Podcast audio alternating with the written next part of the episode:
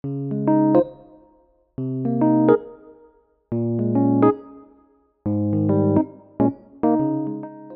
んにちは、せいかです。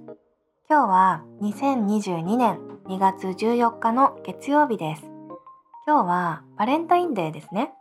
皆さんは何か特別なことをしましたか？今回のラジオでは日本人がバレンタインに何をするかお話ししてみようと思います。日本のバレンタインデーは女の人が男の人にチョコレートをあげる日です。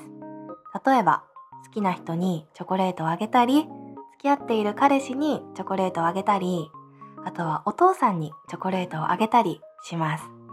バレンタインの日にあげるプレゼントの定番はチョコレートなので、2月の中旬になるとデパートやスーパーやコンビニではチョコレートがいっぱい売られます。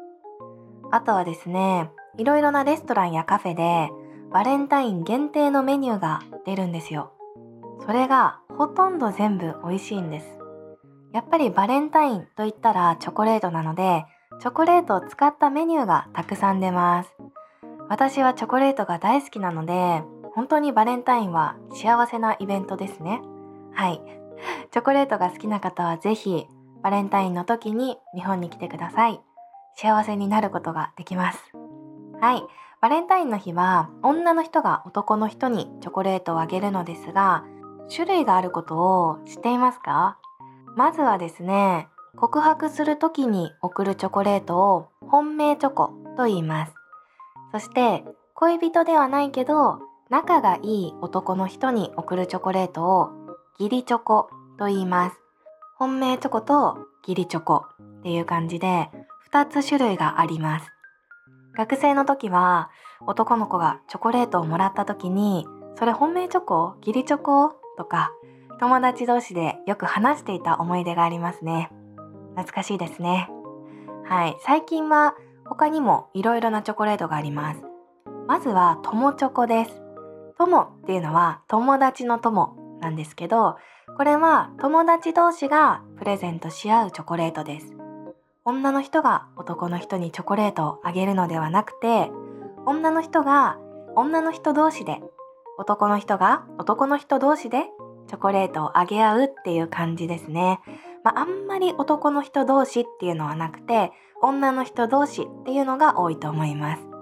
可愛いチョコレートを買って友達にプレゼントしたり、自分でチョコレートを作ってプレゼントしたりします。バレンタインの時期はお菓子作りの材料がたくさんスーパーで売られますし、ダイソーっていう100円ショップに行ったら可愛いマフィンカップなどがたくさんあるので、私は毎年この時期にお菓子を作っています。